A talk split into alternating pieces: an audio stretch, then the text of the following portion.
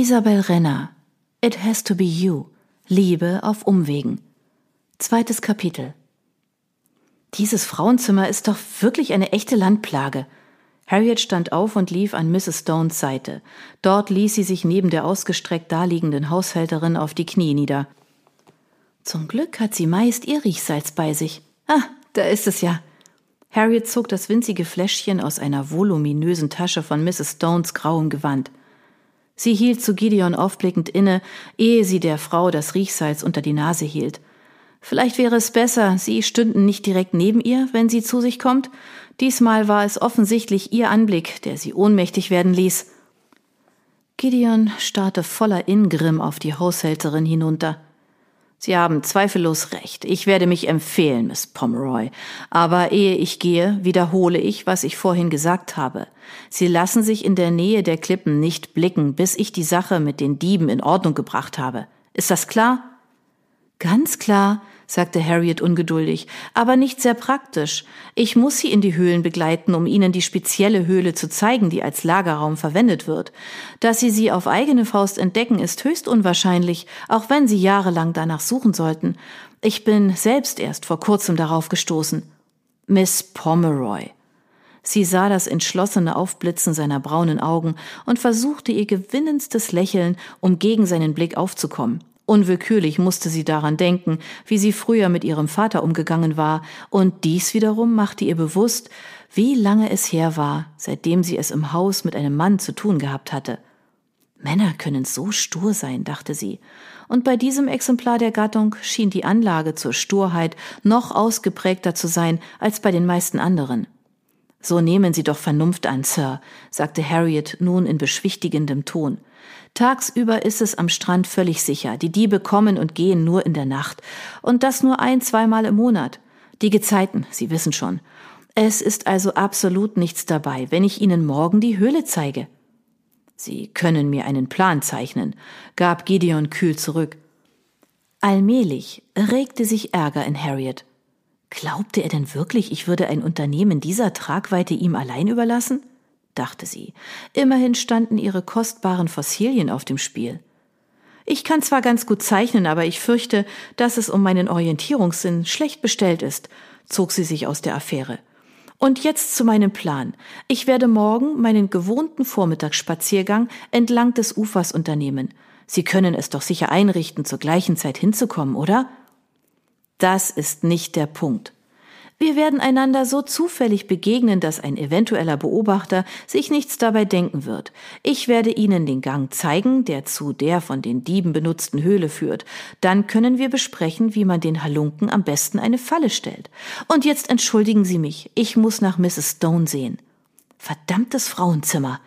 Gideons schwarze Brauen zogen sich finster zusammen.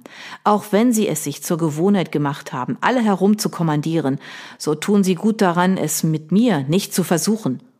Mrs. Stone stöhnte in diesem Moment wie bestellt auf. Oh, oh, du lieber Himmel, wie elend mir ist. Ihre Lider zuckten. Harriet, die ihr den Riechsalzflakon wieder unter die Nase hielt, scheuchte zugleich den Viscount mit einer Handbewegung zur Tür. Bitte gehen Sie, my Lord, sagte sie über die Schulter hinweg. Ich muss leider darauf bestehen, Mrs. Stone bekommt sicher einen hysterischen Anfall, wenn sie zu sich kommt und sieht, dass Sie noch hier sind. Wir treffen uns morgen um zehn Uhr am Strand. Glauben Sie mir, es ist für Sie die einzige Möglichkeit, in die richtige Höhle zu gelangen. Gideon zögerte, sichtlich verärgert, dass er gezwungen war, sich in das Unvermeidliche zu fügen. Er kniff die braunen Augen zu schmalen Schlitzen zusammen.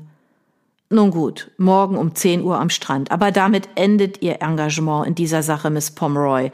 Habe ich mich klar genug ausgedrückt? Sehr klar, my Lord. Aus seinem abschätzenden Seitenblick sprach tiefer Argwohn. Vielleicht war mein beruhigendes Lächeln nicht ganz überzeugend, dachte Harriet, als er an ihr vorüber aus dem Arbeitszimmer hinaus in den Flur ging. Guten Tag, Miss Pomeroy. Damit setzte er entschlossen den Hut auf. Guten Tag, my Lord, rief sie ihm nach. Vielen Dank, dass Sie so rasch auf meinen Brief reagiert haben. Ich weiß es sehr zu schätzen, dass Sie sich dieser Angelegenheit annehmen wollen. Sie werden Ihre Sache sicher sehr gut machen. Ich bin entzückt, dass Sie in mir einen passenden Kandidaten für jene Position gefunden haben, die es offensichtlich zu besetzen gilt, knurrte er. Wir werden sehen, wie weit Ihre Wertschätzung geht, wenn ich meine Aufgabe beendet habe und meinen Lohn fordere. Sein eiskalter Hohn ließ Harriet zusammenzucken. Nachdenklich blickte sie ihm nach, als er durch die offene Tür hinaus in den kalten Märzsonnenschein trat, ohne sich ein einziges Mal nach ihr umzudrehen. Harriet konnte einen kurzen Blick auf einen riesigen rötlich-braunen Hengst werfen, der draußen wartete, ein gewaltiges Ross in den Dimensionen seinem Begleiter nicht unähnlich, mit massiven Hufen, ausgeprägten Muskeln und eigensinniger Nasenwölbung. Dieses Pferd, das nichts Verfeinertes oder Elegantes an sich hatte, wirkte so stark und robust wie ein Schlachtross, imstande, einen Ritter in voller Rüstung in den Kampf zu tragen. Als der Viscount den Klippenrand entlang sprengte, lauschte Harriet, die noch immer neben der ausgestreckt daliegenden Haushälterin kniete, dem Hufschlag nach. Wie angenehm geräumig der Flur nun wieder wirkte. St. Justins Anwesenheit hatte den Raum spürbar verkleinert. Harriet registrierte mit leisem Erschrecken, wie intensiv sich St. Justins narbige, wüste Züge in ihrem Gedächtnis eingeprägt hatten. Einem Mann wie ihm war sie noch nie begegnet. Er war unglaublich groß, wie sein Pferd war auch er mächtig und solide gebaut und mit breiten, muskulösen Schultern und Schenkeln ausgestattet. Selbst Hände und Füße waren von ungewöhnlichem Format. Harriet fragte sich unwillkürlich, ob St. Justins Handschuhmacher und Schuster für das zusätzliche Material, das zur Anfertigung jedes einzelnen Paares notwendig war, einen Aufpreis berechneten. Alles an St. Justin, der etwa Mitte 30 sein mochte, war hart, stark und ungestüm.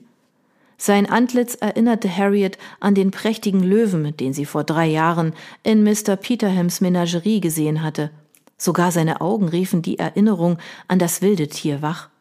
Was für wundervolle Augen, dachte Harriet, von goldbraunem Ton und von bezwingender Wachsamkeit und kühler Intelligenz. St. Justins pechschwarzes Haar, seine breiten Wangenknochen, die kühne Nase und das markante Kinn trugen ebenfalls dazu bei, ihn löwenhaft aussehen zu lassen. Die Narbe erhöhte noch den Eindruck eines kraftstrotzenden Raubtieres, eines Geschöpfes, dem Gewalt nicht fremd war. Harriet hätte zu gern gewusst, wo und wie St. Justin sich die bösartig aussehende Narbe zugezogen hatte, die sich in Längsrichtung über die ganze Wange bis zum Kinn hinzog und aussah, als wäre sie ihm schon vor einigen Jahren zugefügt worden. Er konnte von Glück reden, dass er dabei nicht sein Auge verloren hatte. Nun rührte sich Mrs. Stone wieder und stöhnte auf. Harriet zwang sich ihre Aufmerksamkeit auf das vorliegende Problem zu konzentrieren. Können Sie mich hören, Mrs. Stone? fragte sie, das Fläschchen unter der Nase der Frau schwenkend. Was? Ja, ja, ich kann Sie hören. Mrs. Stone schlug die Augen auf und blickte in Harriets Gesicht. Nur mit Mühe brachte sie ein Stirnrunzeln zustande. Was um alles in der Welt? Du lieber Gott, jetzt weiß ich wieder alles. Er war hier, nicht wahr? Es war also kein Albtraum. Das Ungeheuer war hier, wie es leibt und lebt. Beruhigen Sie sich, Mrs. Stone, er ist schon gegangen. Mrs. Stones Augen weiteten sich vor neuem Entsetzen. Sie umklammerte Harriets Handgelenk mit ihren knochigen Fingern, fest wie ein Schraubstock. Sind Sie wohl auf, Miss Harriet? Hat diese elende Ausgeburt der Hölle Sie etwa angerührt? Ich habe gesehen, dass er sich bedrohlich wie eine gewaltige, grässliche Giftschlange vor Ihnen aufrichtete. Harriet zügelte ihren Unmut. Mrs. Stone, es liegt kein Grund zur Besorgnis vor. Er hat nur einen kurzen Augenblick seine Hand unter mein Kinn gelegt. Der Herr schütze uns! Mrs. Stones Lieder senkten sich bebend. In diesem Moment hörte Harriet Schritte auf den Eingangsstufen. Gleich darauf wurde die Tür geöffnet, die der Viscount so fest hinter sich geschlossen hatte. Im Eingang erschienen Euphemia Pomeroy und Harriets zauberhafte Schwester Felicity. Felicity galt in Upper Battleton und Umgebung mit gutem Grund als sensationelle Schönheit, denn zu ihrem außerordentlichen Liebreiz gesellte sich ein angeborenes Gefühl für Stil und Eleganz, das auch unter den finanziell beengten Verhältnissen, in denen die Schwestern Pomeroy lebten, zur Geltung kam. In ihrem rüschenbesetzten grün-weiß gestreiften Laufkleid bot Felicity heute ein Bild bezaubernder jugendlicher Frische – ein dunkelgrüner Umhang und ein grüner, federngeschmückter Hut ergänzten ihre Aufmachung. Sie hatte hellgrüne Augen und goldbraunes Haar, beides ein Erbteil ihrer Mutter. Der Schnitt ihres Kleides unterstrich einen weiteren Pluspunkt, den sie ihrer Mutter zu verdanken hatte, nämlich einen köstlich vollen Busen. Euphema Pomeroy Ashcombe, die als erste eintrat, streifte ihre Handschuhe ab. Kurz vor dem Tod Reverend Pomeroys, ihres Bruders, war sie zur Witwe geworden. Sie hatte nicht lange gezögert und sich bei ihren Nichten häuslich eingerichtet. Die einst gefeierte Schönheit, die nun schon auf die 50 zuging, war nach Harriets Ansicht noch immer sehr ansehnlich. Als Tante Effi ihren Hut abnahm, wurde das Silber in ihrem einst dunklen Haar sichtbar. Das auffallende Türkisblau ihrer Augen stammte, wie jenes Harriets, von den Pomeroys.